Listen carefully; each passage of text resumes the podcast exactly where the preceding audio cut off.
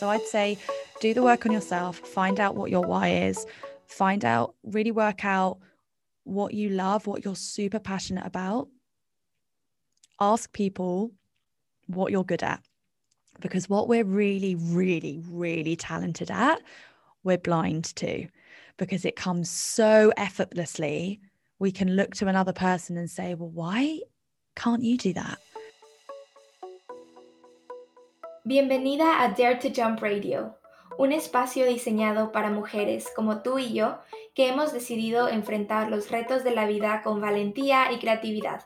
Soy Ali, latina, marquetera, migrante, escritora, atleta, música y un alma agradecida de ver el sol cada mañana. Me obsesiona sentirme libre, tomar riesgos, explorar el mundo y expresar la versión más auténtica de mí. Y en este podcast te comparto todo lo que he aprendido para hacerlo. Desde cuidado personal y los ciclos lunares hasta estrategias para iniciar tu propio emprendimiento y tips para superar a tu ex. Dare to Jump Radio es tu dosis semanal de inspiración para conectar contigo misma, diseñar la vida de tus sueños y atreverte a saltar. Hi, everyone, and welcome to another episode of Dare to Jump Radio. So, as I mentioned at the start of this podcast, I'll be publishing episodes both in English and Spanish, and this one in particular is with none other than probably one of the greatest women I've met. Natasha Richardson is my coach, a big influence in me starting this podcast, and actually the very first person I interviewed.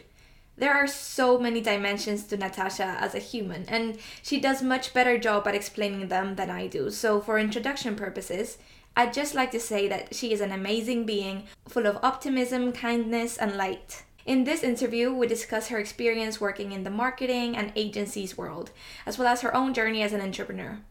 We also talk about alignment, purpose, introspection, feminine energy, and advice for you to apply all of these elements into your life. I absolutely love this interview and it honestly feels more like an inspiring story, so I encourage you to listen to all of it. Let's dive in with Natasha. Hi, Natasha, and thank you so much for being in the show today. Oh, thank you so much. It's an honor, actually. I'm very proud and privileged to be here. Oh, thank you. I think it would be great if you could just give a very brief uh, description of who you are uh, for our listeners. I find it so funny when people ask that. Who are you? I'm like, what do I do? How do I define myself?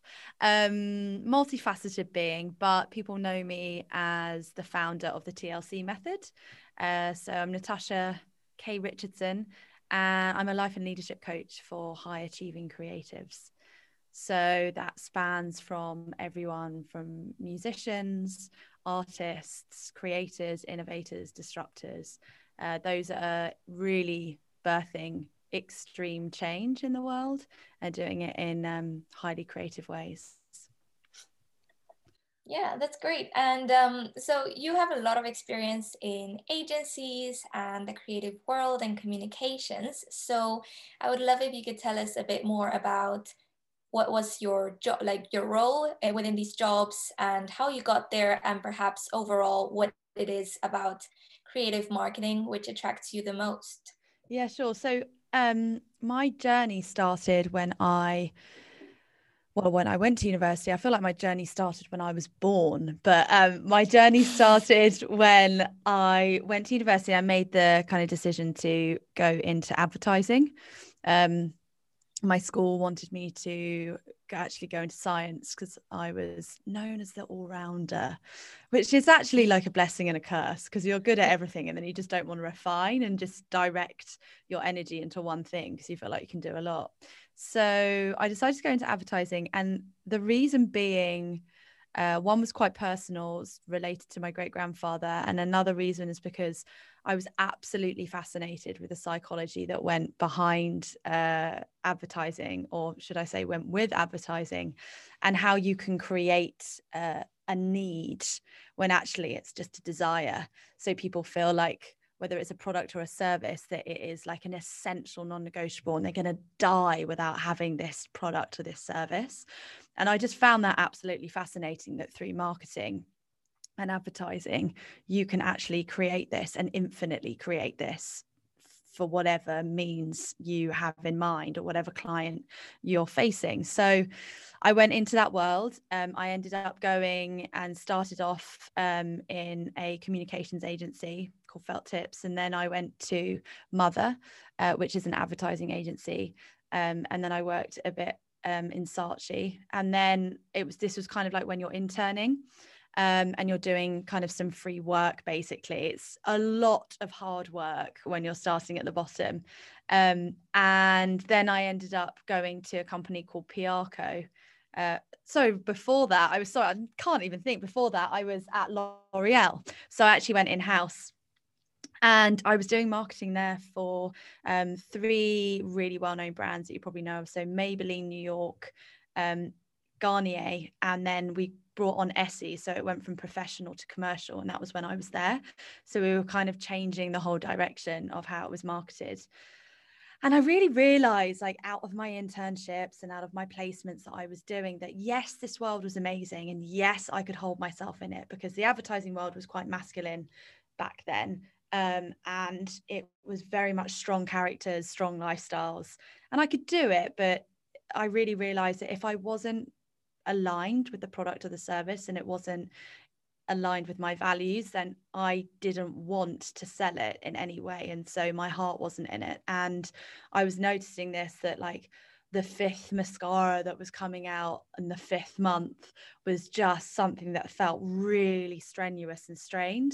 And I couldn't get excited about it anymore and I was just, you know, we did such cool things, you know, London uh, Fashion Week and working with really amazing partnership brands as well globally, but it just wasn't enthusing me the way that I thought it would.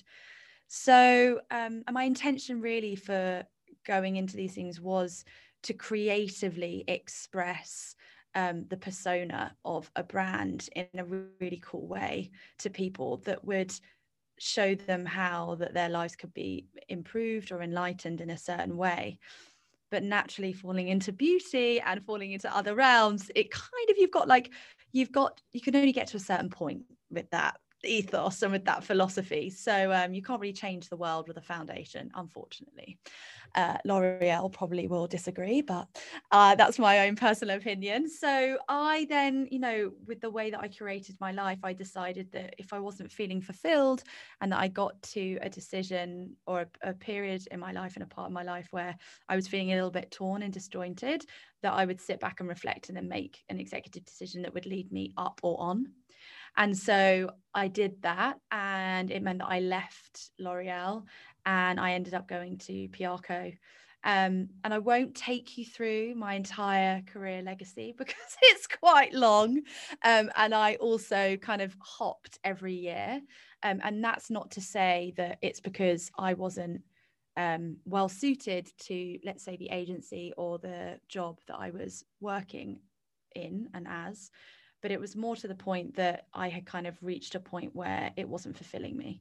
Um, and you know, people will always say if anyone's listening and at the beginning of their career journey, um, and they're just kind of find discovering jobs uh, that are hopefully aligned with their values, um, don't listen to people that say you need to stay in a job for more than a year. Like that is the worst advice I would ever give a, give someone because if you feel like that job is not aligned with who you are and what you believe in, and you stay there for 12 months when you know this three months in, you have just wasted like, you know, nine months really. So, um, of your life, and you can't get that back.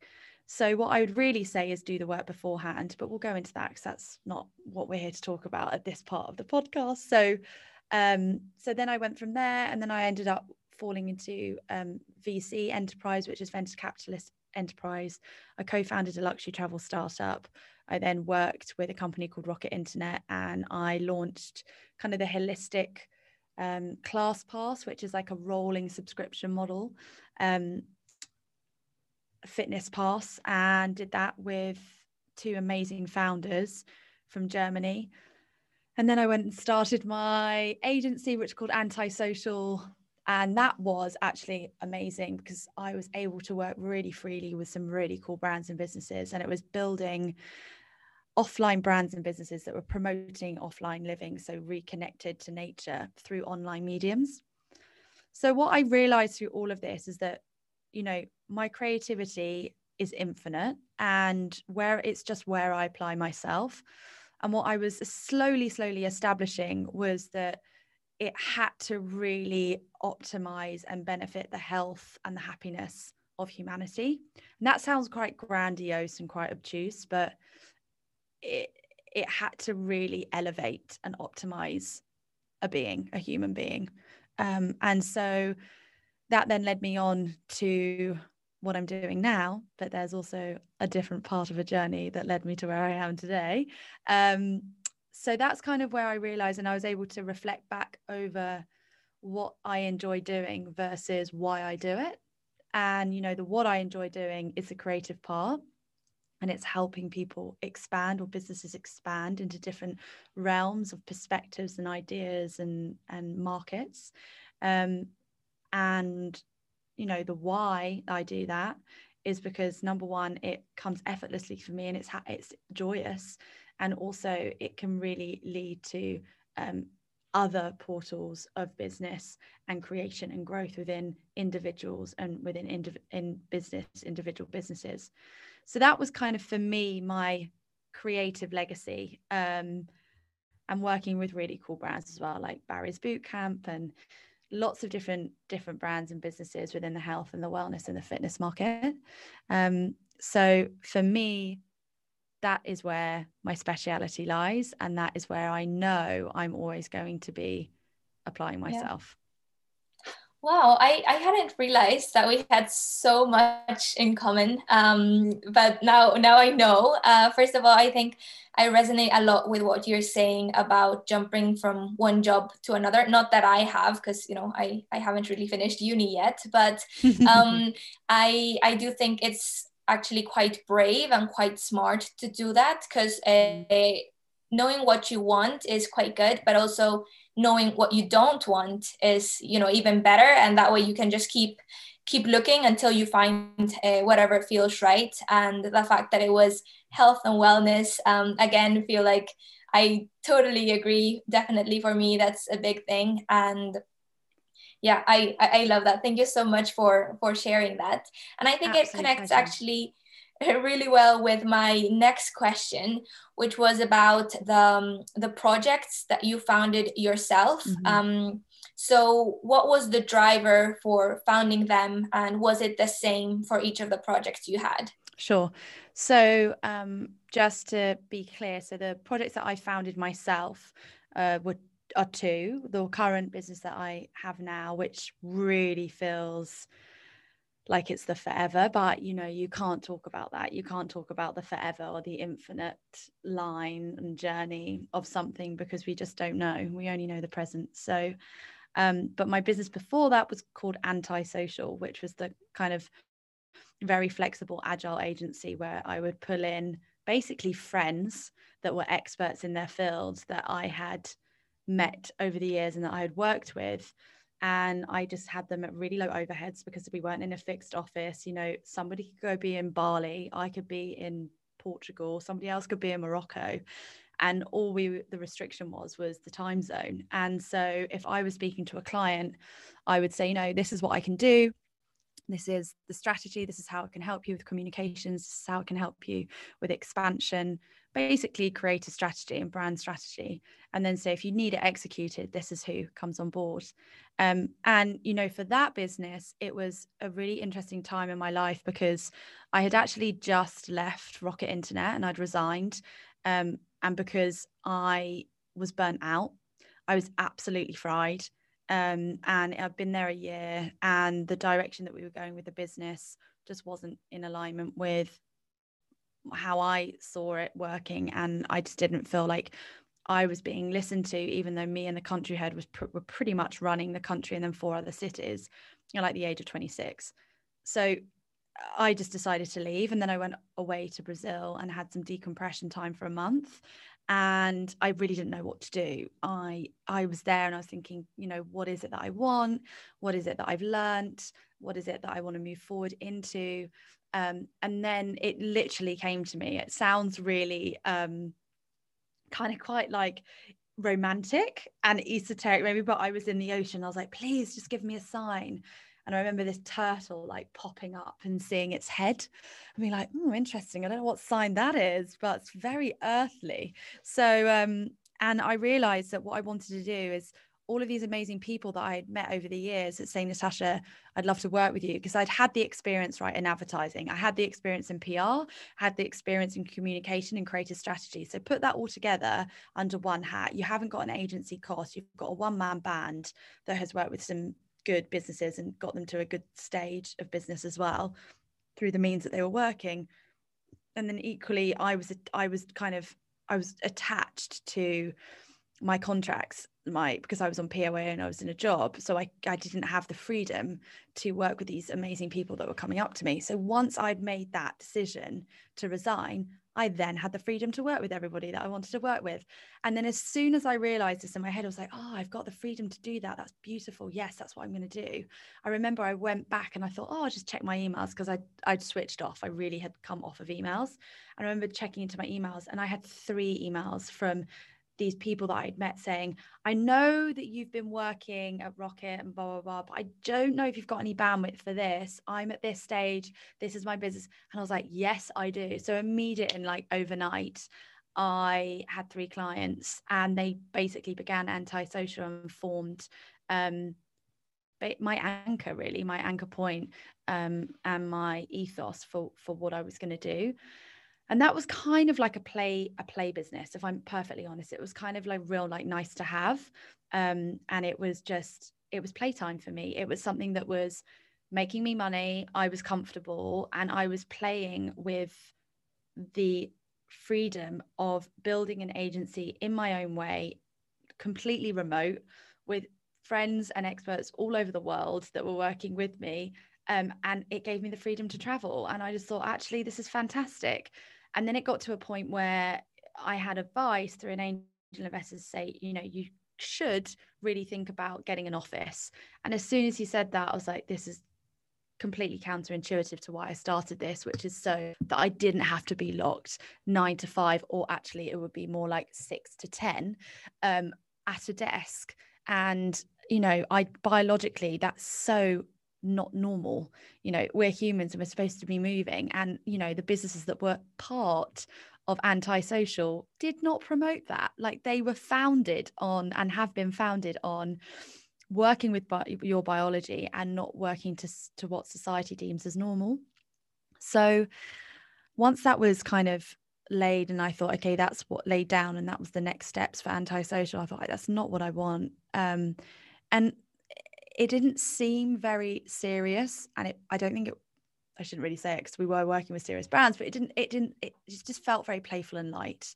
Um, and i didn't my headspace is completely different to where it is now. Um, and i really wasn't in the mindset of this is what i'm going to create and this is my forever legacy and this is what i'm here to do. Um, it had always been a dream of mine to have an agency, but I wanted to start it up with a friend who is fantastic and he's in beauty PR actually.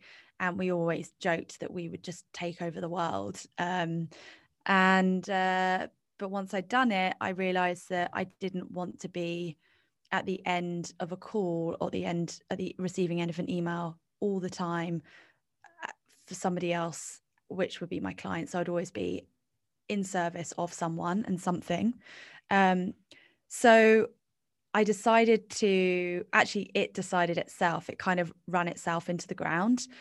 And if I'm perfectly honest as well, that's a combination of a relationship that I got into and it really affected the business. Um, so I, it could have been done um, in a much smoother way.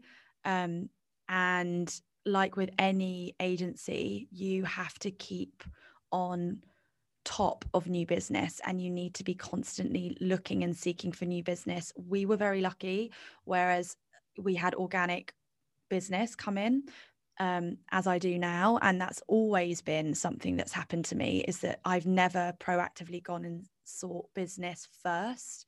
It's always come to me, which is an affirmation of that I'm doing the right thing and I'm doing something that I know I should be doing in that moment. That's not to say that's going to last forever, but for that moment in that time, that's what you're doing. Um, and so it kind of almost fell off a cliff rather than kind of running itself down a hill slowly um, because of this relationship and where my headspace and my heart space was. So then that kind of died off, which left me in a place where I knew it wasn't somewhere that I wanted to invest my energy and time into. And it had naturally died, but quicker than I had wanted or quicker than I had realized. So I took some time out for myself. And in this time, during this process, I had gone to India. Um, I had gone and studied um, in Rishikesh and done my teacher training with an amazing yogi called Sir Sushant Pandey and his disciples from the Bihar School of Yoga, which is like the Harvard for yoga. Um, and I was there for eight weeks. And fortunately enough, what they did is they flew me out there because he, Sushant was the yogi director of a spa, uh, but it's a palace in India called um, Ananda Spa in the Himalayas. And he broke away from that. And so, three years after my role at Piarco, which was one of the agencies I worked at, he reached out to me and said, I don't know what you're doing. It's one of this, but I've broken away from all of the traditional spas and resorts and all of the luxury things that I've been working at. And I really want to start up a, a, yoga ashram and a yoga teacher training that's very, very authentic and traditional with masters from the school that I trained at and that I'm a master of. So I jumped at the chance and um, I got flown out there and I was helping them on their business and launched their business with them, help them launch it, which you can see now, Rishikesh Yogis Yogashala. And so I graduated as a 200 hour RYT yoga instructor, meditation, breathwork. Um, and I was one of six students in a teacher training. So, if you are aware of the yogic world, teacher trainings can take up to about 50 or 60 people, and they do now. So, I had more teachers than students. We had seven teachers and six students and they were masters. So I had the masters of psychology, I had a master of yoga anatomy, I had a master of meditation and mindfulness. We had somebody talking about neuroscience, we had somebody talking about mantras and vibration. So it was very, very, very deep work. And so after I came back, I kind of knew that I wanted to immediately bring this into the world through me as a vessel. And so I realized that I wanted to teach in schools and help the future generations because I've always been very, very connected with the younger generations. Um, and obviously, I am one and I was one. Um, so I decided to teach in schools, and that led me to working with a company called Active Movement, which is a behavior change program to help children become less sedentary and more active in classroom environments to reduce obesity and diabetes. So I was helping with the mindfulness, and we were going into some really, really, really underprivileged and um, quite challenging schools in Tottenham and really kind of deprived areas of London um, and the southeast and all over the UK. And we were going in and helping them, and with an additional curriculum that was easing um, the environment, let's say, of a student's life and of a teacher's. So that happened. And as I was working through that, I was really connecting with young adults and understanding their challenges in life and realizing that there was surpassing any challenge that I felt at that age. And so I was working with seven year olds and eight year olds, but I was teaching in schools where I was dealing with kids between or young adults between 11 and 18. And what I realized was you know the children or the young adults that i was teaching in secondary schools and in private schools had very psychosomatic issues which were related to anxiety stress insomnia eating disorders lots of issues that were born from high pressure and high stress Whereas if you went, if I then taught when I taught at the underprivileged schools and those schools that were quite challenging, it was completely different. Their issues and their challenges were obesity, anger, um, and less about stress and insomnia and more fundamental kind of primal needs that weren't being met, like food. Um, so there was a lot of different issues that I was seeing through if you want to talk about socioeconomic groups but I don't really want to talk about that is that just a family with more money led to a child having a different lifestyle with different issues.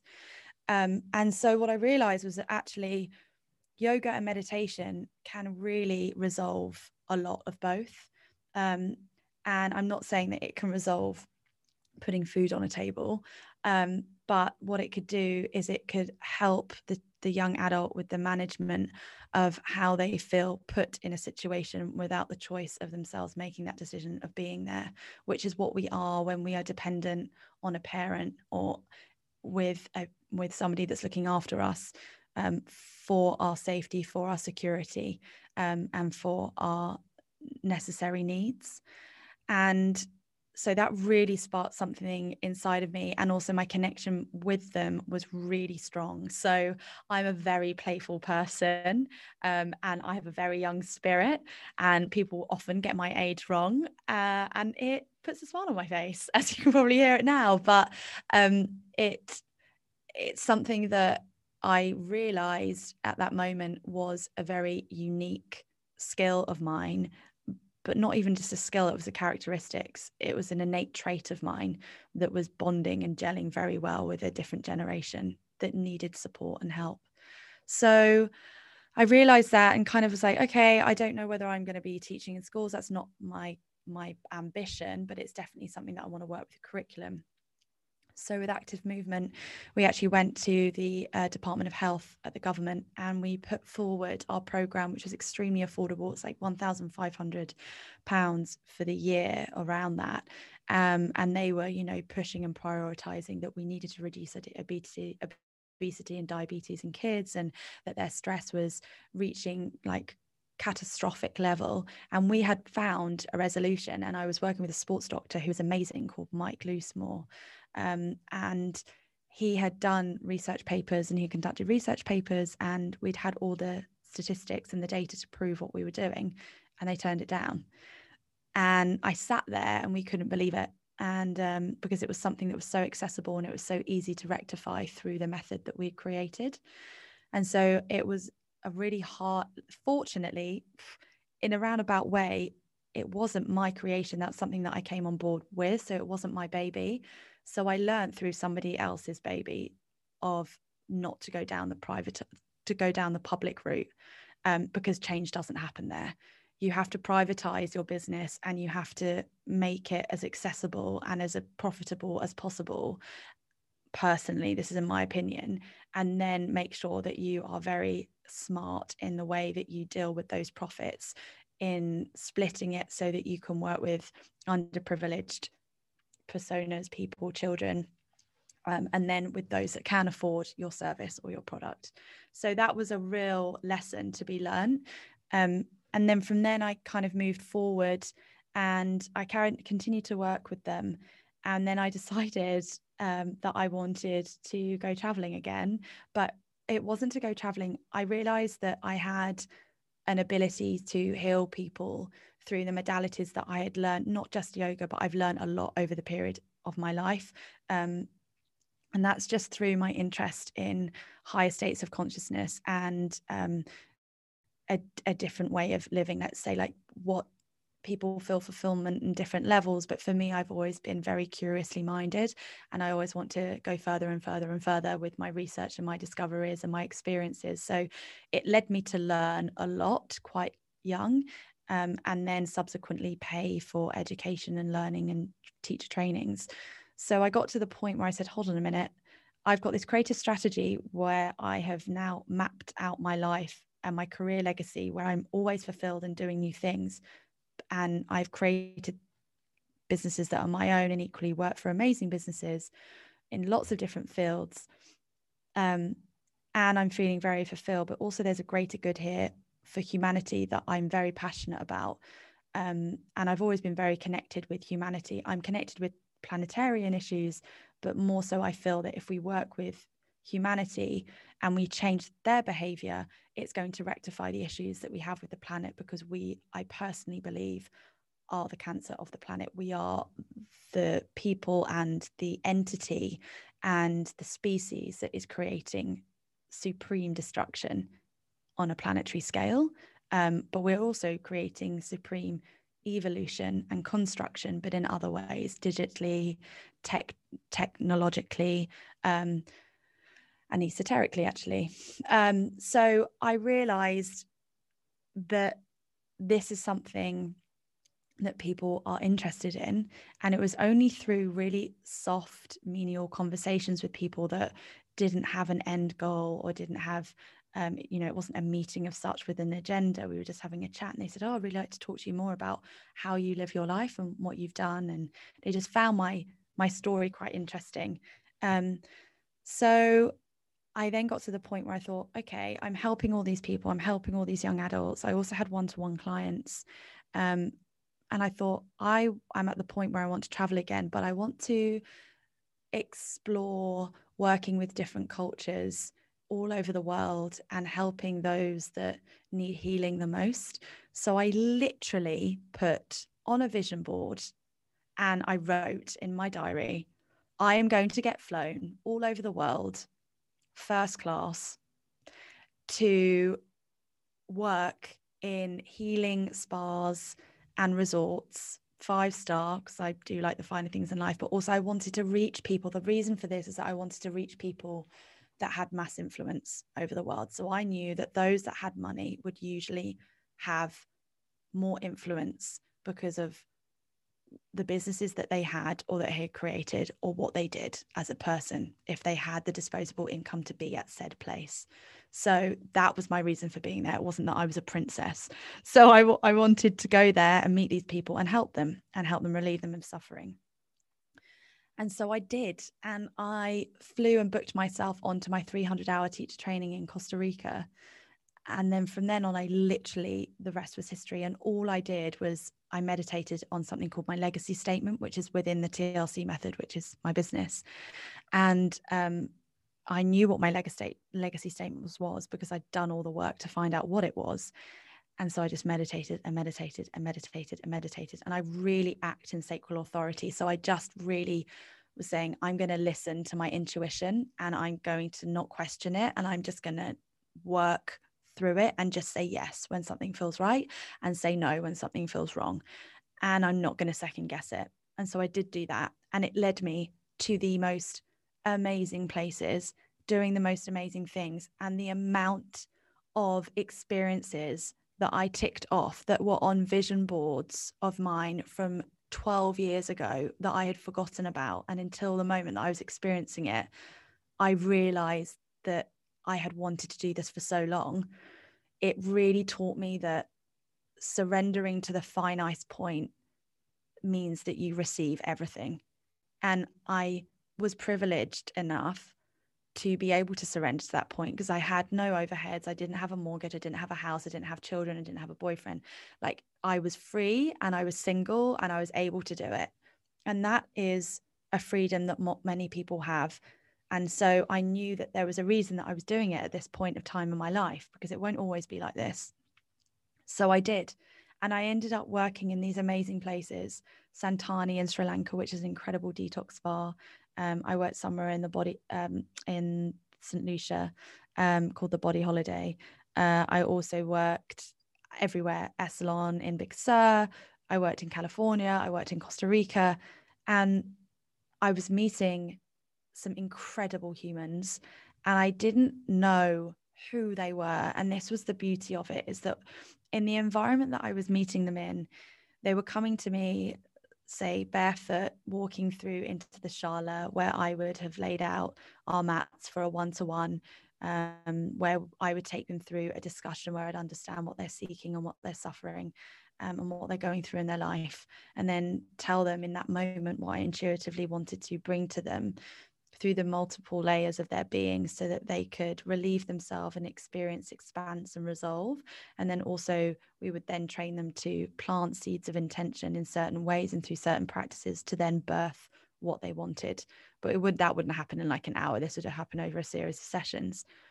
But what was so beautiful is being so stripped back in those environments where we were either in the jungle or by a beach and everyone was barefoot and in their shorts and just t-shirts and you know labels weren't anything it didn't mean anything and we were kind of almost bare bone meeting somebody like that is the epitome of namaste seeing the light within somebody and somebody else and so when I returned back home and we shared contact details, and then they kind of, you know, I saw their contact details, I saw their email or what business that they were a partner of or what they were doing. Um, it showed me that I had the it affirmed that I had the ability to help these people in really profound ways. And then what happened organically was that these people were turning around to me and saying, I have a therapist, I have a counselor, I don't want to stop working with you. How? And literally overnight, I remember writing an email. I and I compl- there was demand from a couple of people wanting to work with me, and it just fell out of me. And I birthed the beginnings of the TLC method, and it was just everything that I'd done and everything that we had been working together. And I just thought, I'm just going to do it. It felt so right. And I just thought, all I can do is put this out there. They, they might say no, but I'm just going to put it out there. This is a price point that feels good for me because I've I know my investment on what I do pre and post session and the programs that I put them on. And I had yeses, multiple yeses just come into my inbox. And so that was the birth of the TLC method. And it just went from strength to strength and it continues to do so. And working with high achievers and working with creatives so that they can change their personal life and in return change the structure and the way that their businesses are run and what they birth into the world so that those that look towards those people or look towards those businesses are looking at and being inspired more consciously because of the creations that have come out of them so you know that just shows you that one drop in the ocean can really affect the entire ocean. And that's why I'm here and doing what I'm doing. Wow. Wow.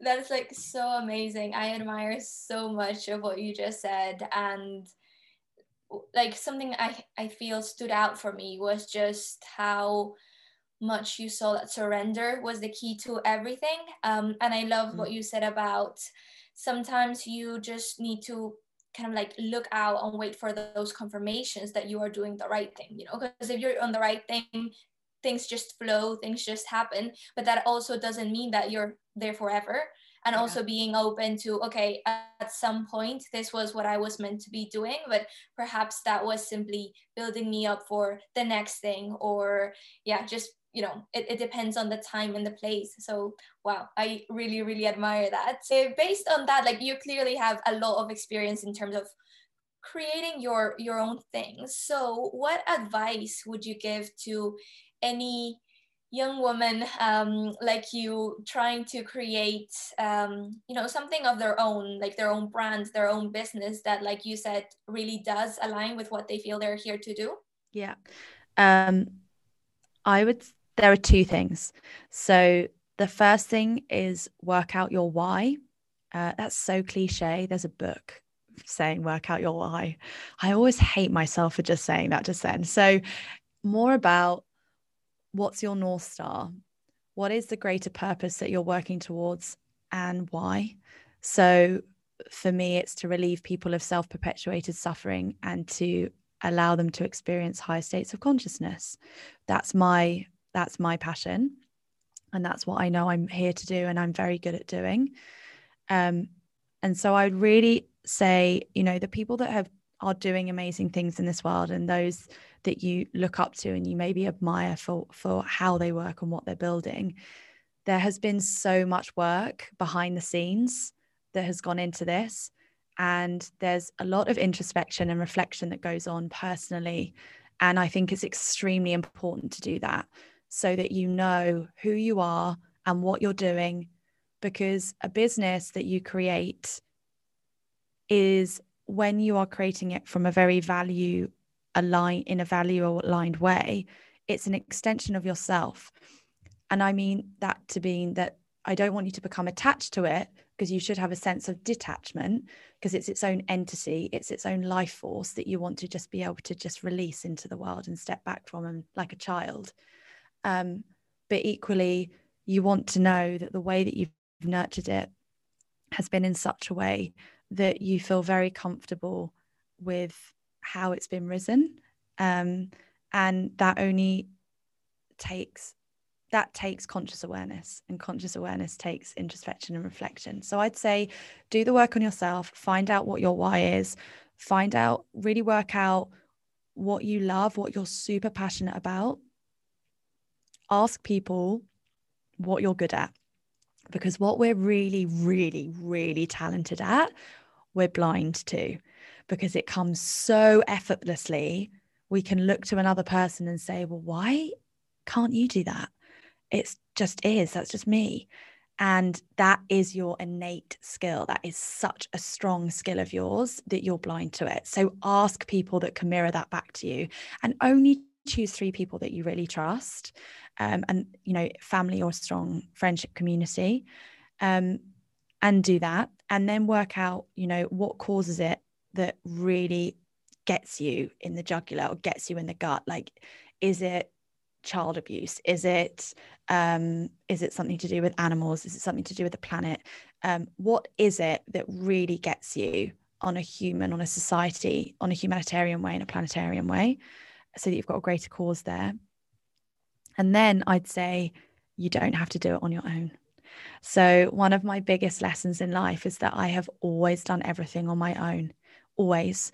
Um, and that's a combination of me being an only child and only knowing myself um, and also a combination of me thinking that if I did it my way, then I know the best way to do it because what I'm doing is the extension of self. And because it's coming from me, I know how best to do it.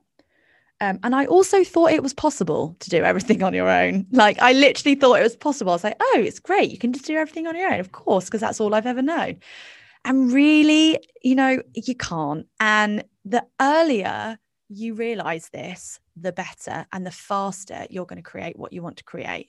Really. If I knew this and I listened to people 10 years ago, I would be doing this a lot earlier. And if I really think about creativity and peaks of not performance, but peak of inspiration um, and capability and confidence, I would say it's your mid 20s. You come to a point where you've worked already, maybe for about four or five years, maybe a little bit longer. You know yourself, you know where you're going, you're super young, you're on the cusp of two generations, um, you've got enough disposable income to be quite comfortable, hopefully, and secure. Um, and you're playing now with kind of different ways of being and living that you maybe you did in your late teens um, and your early 20s. And you get to a point where per, this is in my opinion, but what I perceive as well through others at that age and later and earlier is that this 20 24, 25, 26 period, if you knew everything that 30 year olds and 40 year olds and 50 year olds knew then, and you listened and you took action, you'll do it at that age and you'll create what you want to create at that age. And we're seeing it with YouTube stars and people doing things in their own way because it's different mediums of creating a business and making money financially. But um, it's also, you know, those people are listening to others that have potentially made waves and curated paths in industry um, in a challenge, more challenging way where they can now pass on the wisdom to others. So I'd say don't do it on your own. Look for a mentor who has been successful in the ways you do things, not just what they've created. So if you want to make a lot of money, don't just go to somebody that has built businesses and raise them on IPO and raise lots of money. You want to have somebody that can lend you support in your pathway and the way that you build your business as well. So if if you're if it's completely new territory to you, which it is, we all have to start somewhere. So look for a mentorship scheme and look and also just reach out to people. If you find somebody on the internet, if you find somebody on Instagram and you really love what they're doing, reach out to them, send them a direct message and say, Hey, I'm so inspired by what you're doing and what you've created. I'd be I'd love to just set up a call. Is there anything that you could share with me that would offer me some guidance and some wisdom? Because I'm thinking about doing the same thing. So don't stay insular. Don't stay within yourself. Vocalize your needs and vocalize what you need in support of what you want to do in this lifetime. Yeah. And I really love how almost instant um like people can go and just start journaling on everything you just said now like your why and all those things. Obviously it takes time but it's definitely you don't need anything external to be able to work on these things. Um, and the last one you mentioned just about asking for help i definitely resonate with that. I think it's so important to not doing stuff on your own especially because yeah like you said other people sometimes perceive things that you don't, especially if there are people you trust. And um, before you were also just saying, you know, about knowing, getting to know yourself. Mm. So that just changes, you know, as you go through lifetime, it, it inevitably is changing. So do you have any advice in terms of constantly like coming in alignment with yourself and like listening to yourself? Sure. So um something that's been really useful for me um, they're quite simple concepts but the most effective usually are is space and time.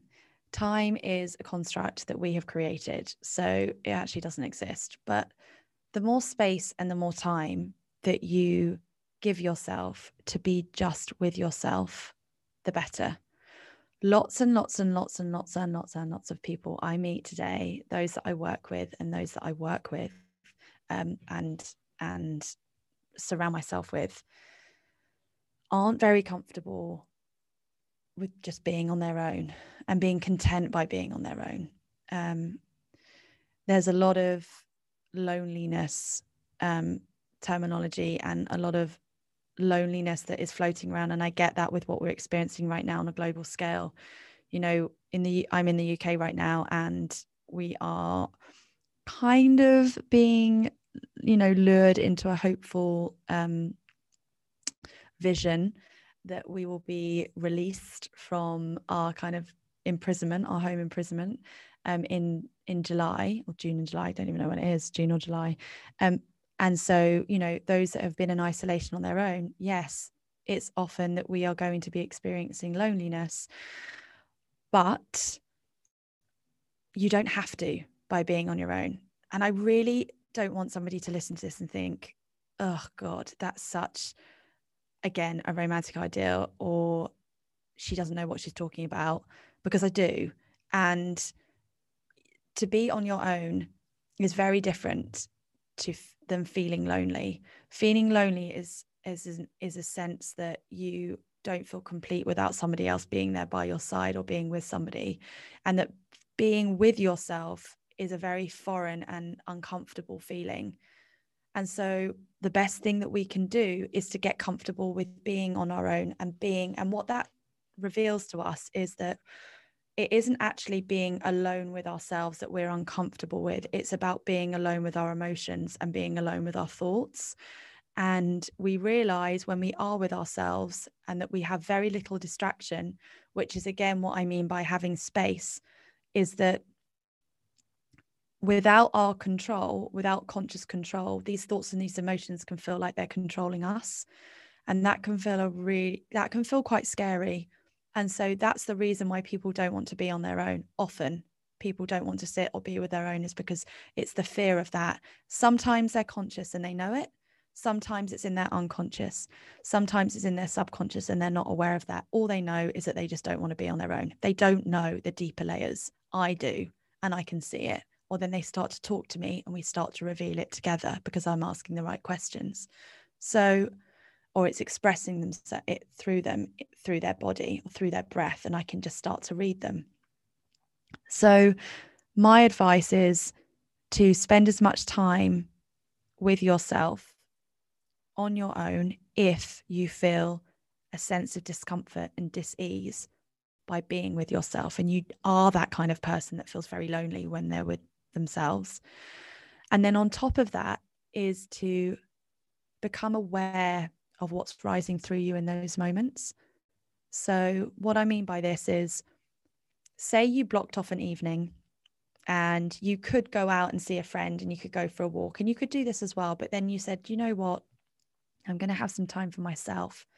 And I'm going to put intention behind this time with myself. I'm not just going to sit there and mindlessly be on my own, but scroll through Instagram, listen to some music, watch something on YouTube. Yeah, you're like, yeah, I spent two hours with myself. Did you? Or were you two hours within a like digital hole?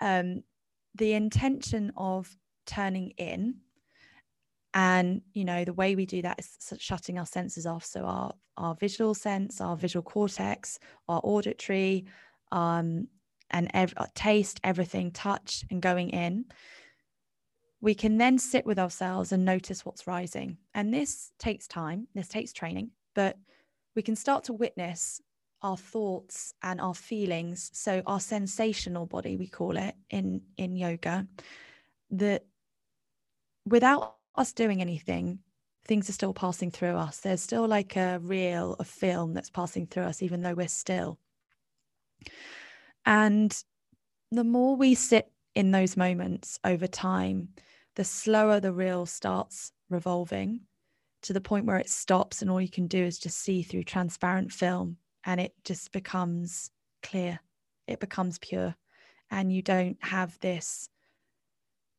projected narrative of your subconscious playing. Now, that does take time, it's not impossible. But the more that you do that and you sit in space with intention, the easier life is going to become because your relationship with yourself will affect your relationship with others and everything that you have a relationship with. So I'm not just talking people, I'm talking everything food, sex, products, whatever it is, your relationship with that will become more conscious and you'll be able to have this very peaceful perspective of just being able to just witness it for what it is and it won't affect you um, and or it will have less of an effect on you because you know that everything's transient because you've experienced those transient feelings when you've sat in intentional space with yourself because you've literally watched them pass through you. So now you're able to observe the same thing that's happening in the external world. And so by doing that, that is how you can train yourself to be a very conscious, wise human at a very young age. So I'd say start that as young as possible. no, that's yeah, that's really good. And I guess that also helps with what you were saying before about being able to surrender. Mm. You know, because mm. if you are able to be at peace just being, then that almost frees you from every possible external, you know, trigger that we always have. Totally and, and, i think also sorry just don't, not to also think that everything's going to be peaceful. There are going to mm. be moments within these times that feel yeah. raw and deep because stuff is going to come up that you've buried for a long time but the more that you allow yourself to just allow it to purge through you mm. and come out you're then relieved of it it doesn't come back and if it does it's completely diluted so yeah.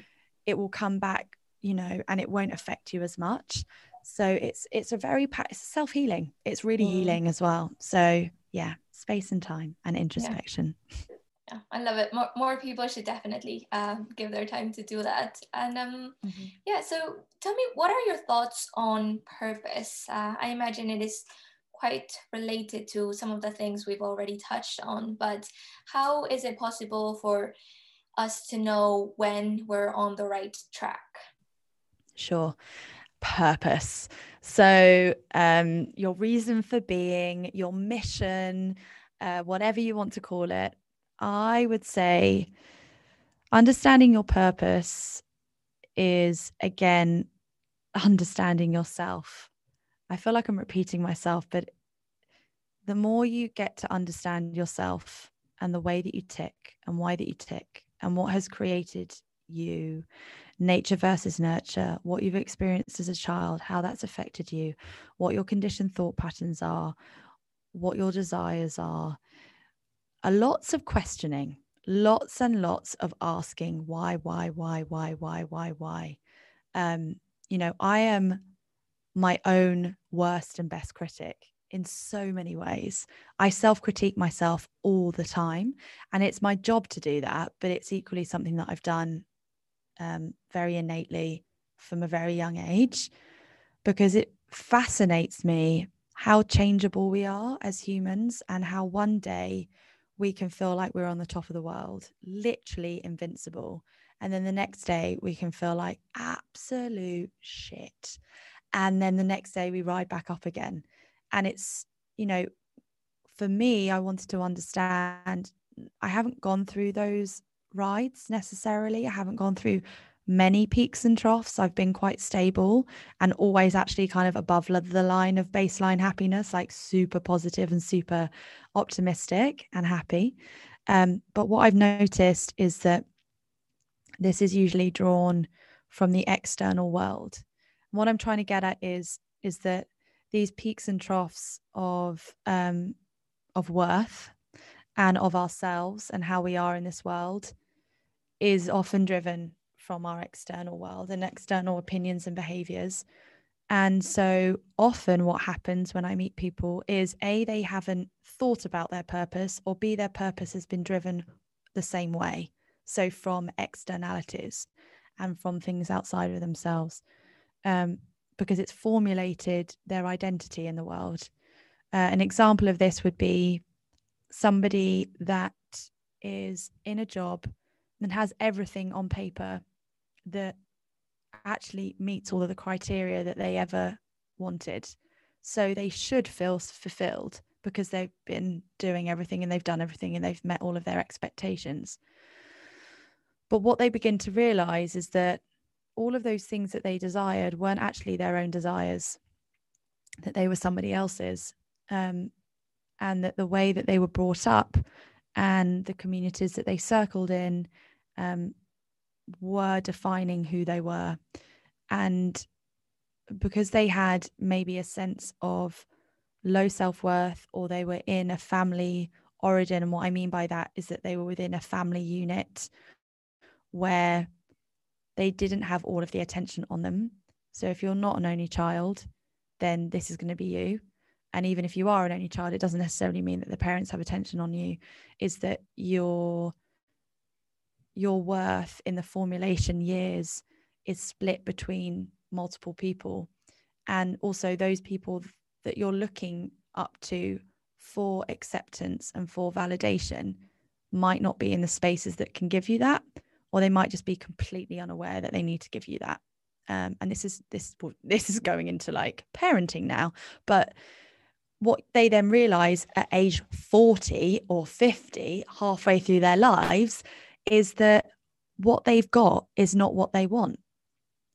And so that's then when we have to do the rewiring and the unhinging and the unpicking of what they their voids and their desires because both of those are interlinked funnily enough and people I don't know many people know this so your void is why you desire what you desire so the space in which you feel unfulfilled or the space in which you are lacking is why you're desiring the polarization of that. And so we work out that and then we work out fears.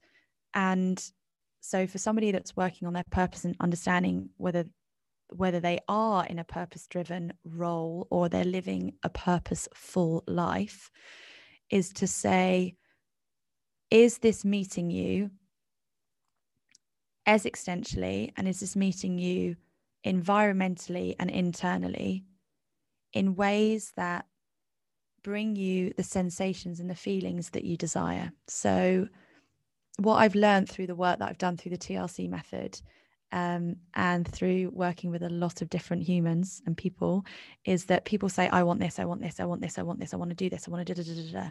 And then ultimately, when we work and we start talking, it's like, is that what you want? And it's not to say that that isn't what you want but it's to say what is it though but but why are you doing that? So here comes the why but why are you creating that? Well to do this. Okay but why? And what it all boils down to is feelings is that we want to feel a certain way. It's actually not about what we're doing. It's that oh actually i want to feel peace. Oh i'd really like to feel unconditional unconditionally loved. Um I'd like to just feel fulfilled and I'd like to feel a sense of happiness and consistent joy without the roller coaster rides that I've been experiencing. And so I'm like, oh, interesting. So you're wanting to actually, what you're trying to work on is feelings. So these feelings can be brought to you in a daily practice and you can work on these because regardless of what happens outside of you, you can feel beautiful sensations and beautiful feelings. We call them, or one can call them higher vibrational feelings, but they're just optimal. I call them natural states of being. We're supposed to be joyous. We're supposed to feel love. We're supposed to feel relaxed. We're supposed to feel at ease, really, at ease with ourselves and with the world um, and how we live in it. And so when you feel those sense, those qualities in what you do, you know you're on the right path. But equally, your purpose and finding out your purpose takes some work. So I wouldn't just say you can just uh, discover your purpose through a sensational experience of peace and joy and happiness, but you have to do the work to say, where am I going to best apply myself? Um, and your if we look at, let's say I looked at you and I'd say, okay, what is it? I've come here before, but what is it that you are insatiably passionate about? And I'd love to know the why, but that's not necessary right now. And then what is it that you're insatiably good at? And then what is it that really means something to you and why? Um, if we look back to what you know Mahatma Gandhi and lots of the Eastern philosophers um, and poets and mavericks of the world um, and change makers said is be the change you want to see in the world. Um, and once I was courageous and I wanted to change the world, and then I was wise and I wanted to change myself. So we have to work on ourselves in order to create the change in the world, and you have to embody it. So if you want to see that, you have to do that yourself and you have to do it from a really authentic place. You can't just talk about it. Like people will smell you out. They will call you out and also you won't you won't elevate in the trajectory of upward scaling and growth and success that you want because you're because you're going to be faking it and you can't fake a purpose driven life it's just impossible because it comes from the soul and it comes from the heart. So whatever resonates with you and really gets you to your core work on that and try to be uh, intellectually strategic in how you apply yourself in jobs and roles and your life the same way that you would if you were detached and it wasn't you.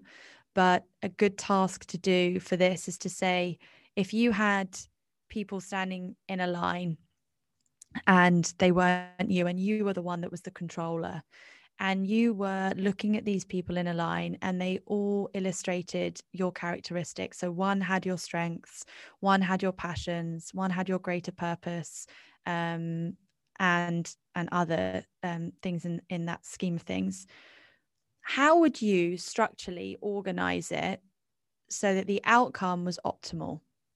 And that task can be really useful because if if we when we identify ourselves with something that means something to us we can do two things. We can overcomplicate it and we can muddy it. We can make it just we can confuse ourselves and confuse the the situation and the process so if we then do a task where we're taking ourselves out of ourselves and we're seeing it oh it's but it's different people we're able to then take regain and reclaim our control over a situation that feels less personal and more optimal. Um, and then you can then say, okay, well, that's actually you right there. So that's where you should be going and that's where you should be applying yourself. A really good framework to use is Ikigai. And it's a Zen Buddhist um, framework that they use with a lot of their um, their society really everyone over there. I don't know how often it's rolled out in curriculum but i think it's from a very young age and it's done in household and at school and institutions as well. So you you have a pie chart which basically explains what i just said. And you also can rediscover it so your purpose can change. It won't change massively it will just evolve so it won't be like, whoa, my purpose last year was completely different to this year. If you've done it right, it will just have an evolution of itself so that it is constantly working within a system, which is our evolutionary world and keep maintaining its its currency its current point to make yeah. sure that it's of optimal potency yeah and i guess the the way it evolves also has to do with that exercise you mentioned about getting yourself out of the situation and perhaps looking at your strengths because yeah. or, or your skills or the parts of your personality because obviously if you're changing then the, those things that you're seeing are going to change and then totally yeah, your purpose also like um, evolves with that. Um, and I love how you actually just touched up on something that's related to my next question um, about the curriculum. Because even in this conversation, we've talked about listening to your emotions, surrendering, um, simply the you know the power of introspection. But none of these things, um, at least perhaps in the traditional Western curriculum, are um, are taught. So mm. if you could choose one thing um, that you think is perhaps essential and could be added to education to the education system, what do you think it would be? I would say introspection education. I don't want to just say yoga. I don't want to just say breath work. I don't want to say meditation, mindfulness. Um, the notion of introspection is even more important now than ever because of the global pressures that we're feeling and the restrictions that we're feeling. And so lots, millions of people are experiencing pain and suffering and confusion and being at a loss in ways that they've never experienced before because of situations we have been put in without our choice. And so, for our own sanity and for our own health, um, personal and on a humanitarian scale, I think it's even more important to lead the future and equip them with the life skills and the tools that are necessary, that are an essential practice of being in the world today. And we do not do that through the education system. And it infuriates me. And yoga, yes, yoga is practice, but you know, the schools that I've gone to, it's a tick on the box. There are very few institutions that do this every day at the same time, and they do it in such a way that they really hold great importance over it and they apply as much attention to that practice as they do their mathematics. And this is the practice that is going to help that child and that young adult doula themselves through their life with ease and grace and happiness and peace. Um, and we don't do it. And so I don't just want to say yoga is it, because I think introspective practices don't have to be through that lineage of philosophy. I think yoga is fundamentally important and is part of that. But even like we said, taking and educating people about their emotional well being and that emotional health and understanding and awareness is as important as your IQ test. And that time and space to just sit and be with yourself is extremely important. And being screen f- free is imperative and reconnection with nature and understanding boundaries and all of these practices and maybe rituals as well movement and how cathartic somatic experiences and, and movement based therapy um, this is all a form of introspection because you have to go in first to then come out the other side. Um, so introspection yeah. education is where my mind and where my focus is at. Yeah no i i love that and i totally agree. I think that if people really got to know themselves better like you said it just leads to more fulfillment more happiness and that is ultimately more successful at creating better communities than anything else. Just imagine what that would do for your peer group. So imagine yeah. it becoming the norm the norm and normality to have that conscious awareness and then imagine the relationships and the friendships that are formed and imagine their awareness over what is right and what is wrong behavior yeah. because they've had that time in that space to sit with themselves and be with themselves because it's part of the curriculum yeah. I just think it would absolutely radically transform the way children um, see themselves and their relationships and thus how they grow into this world. Yeah, it would change the world we're living in, to be honest. Um, yeah, that's my goal. um, and simply to close, we are quite passionate about feminine energy. I just wanted to ask whether there is something we can do as women to nurture that every day. Because uh, before you were saying about how, you know, we're at a state where the world is quite chaotic sometimes. And based on the way we've been educated, the first thing to go as almost a defense mechanism is that feminine energy. So, how is it possible that we just nurture it on a daily basis? Sure. Um, that's been a huge learning curve for me personally, just to share that, because I am no martyr or guru of everything. Um, so, I would say for not even every woman, but every man, that to honor their feminine energy, it's about the fluidity that you can discover within yourself and within life. So, being less rigid, practicing the nature of surrender. And what I mean by that is surrendering ultimately means letting go without a reason for letting go. So, if that sounds quite ambiguous and confusing, is that you can practice ways of surrendering through the physical body or through ways that give you an experience where you can connect with the notion of what surrender means on a deeper level. And that will be different to every single person because that's a personal experience. But the way that I like to educate is to say, if you find it hard to surrender and let go in life, do it through your body because the experience that you'll have somatically through your body will bind you to the experience of it in general, which will then lead you to a greater awareness of how to integrate that within your life. So, a lovely way to do it is to lie in bodies of water, whether that's your bath or whether that's a paddling pool or whether that's an actual pool or whether that's the ocean if you live by the sea um, and to lie back and to let your body feel weightless in the ocean and let yourself or the water in the bath and to let yourself feel held and maybe slightly be rocked and to let go of your neck and your shoulders and all the dense points of your body and your limbs and to completely let go. And allow an element in this case water it could be earth when you lie on the earth you can do this the same but it isn't as powerful um, is that you allow that element to rise up and meet you rather than you meet it, which means that you're giving all of yourself into that element and you're allowing the support that you feel beneath you to hold you. And that allows you to experience what true surrender is and to just be there for a while.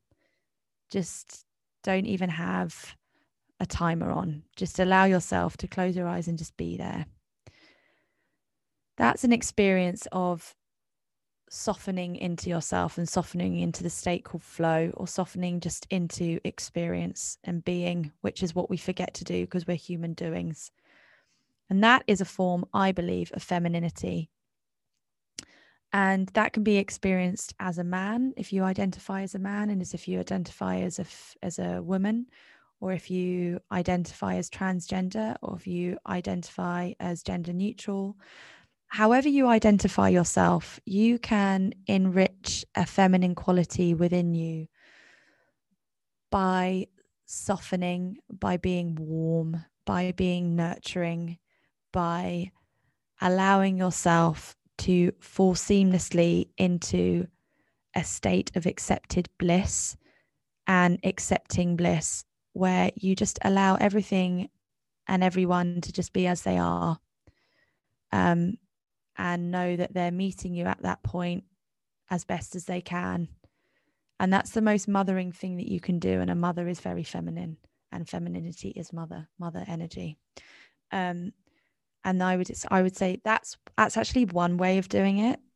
Um, and then if you are a woman, this is another way, and it's quite um, important to me because it's been a learning experience for me personally and a lot of women identify this is that when you are an alpha female, where you are a female, uh, just a female in general, but definitely when you're driving something and you're ambitious, let's say an ambitious female, and you're wanting to create something or do something of magnitude in the world, you are forced into becoming masculine in the way that you approach life and the way that you approach business because it's the way shit gets done.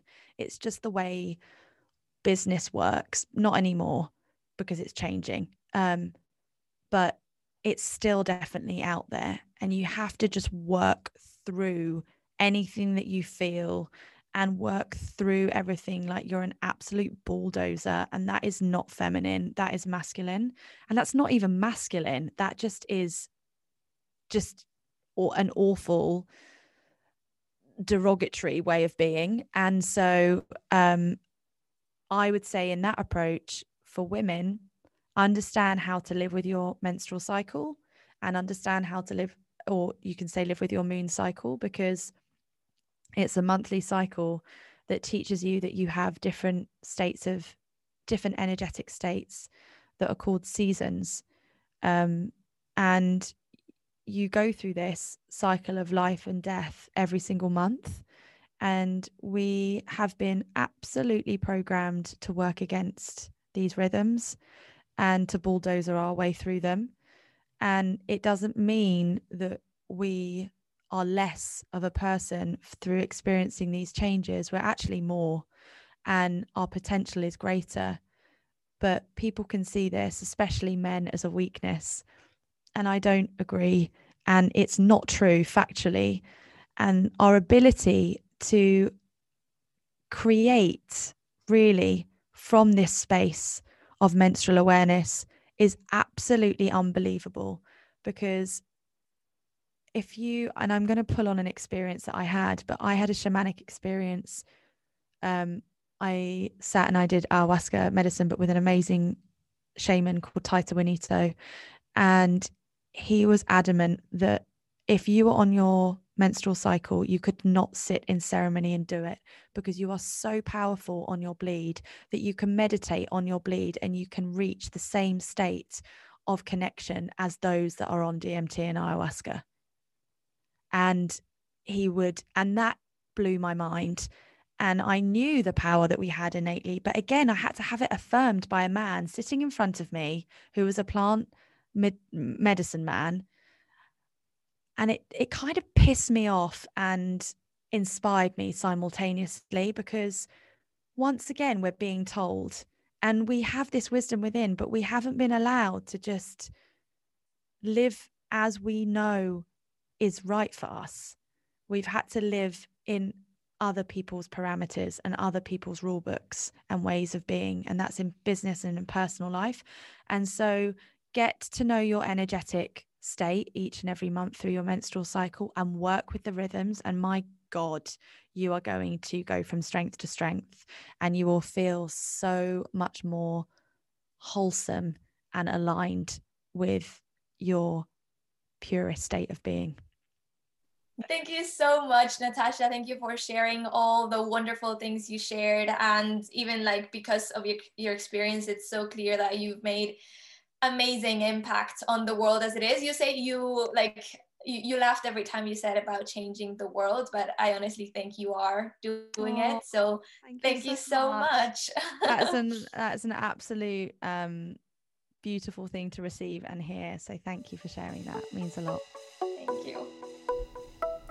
Thank you so much for listening to that conversation. I hope you found it as valuable as I did. And if you're interested, please do check out what Natasha is doing, and I'll leave all the links to her social media and website in the description. If you love this conversation, please remember to share this podcast with your friends, subscribe, and I'll see you in the next episode of Dare to Jump Radio.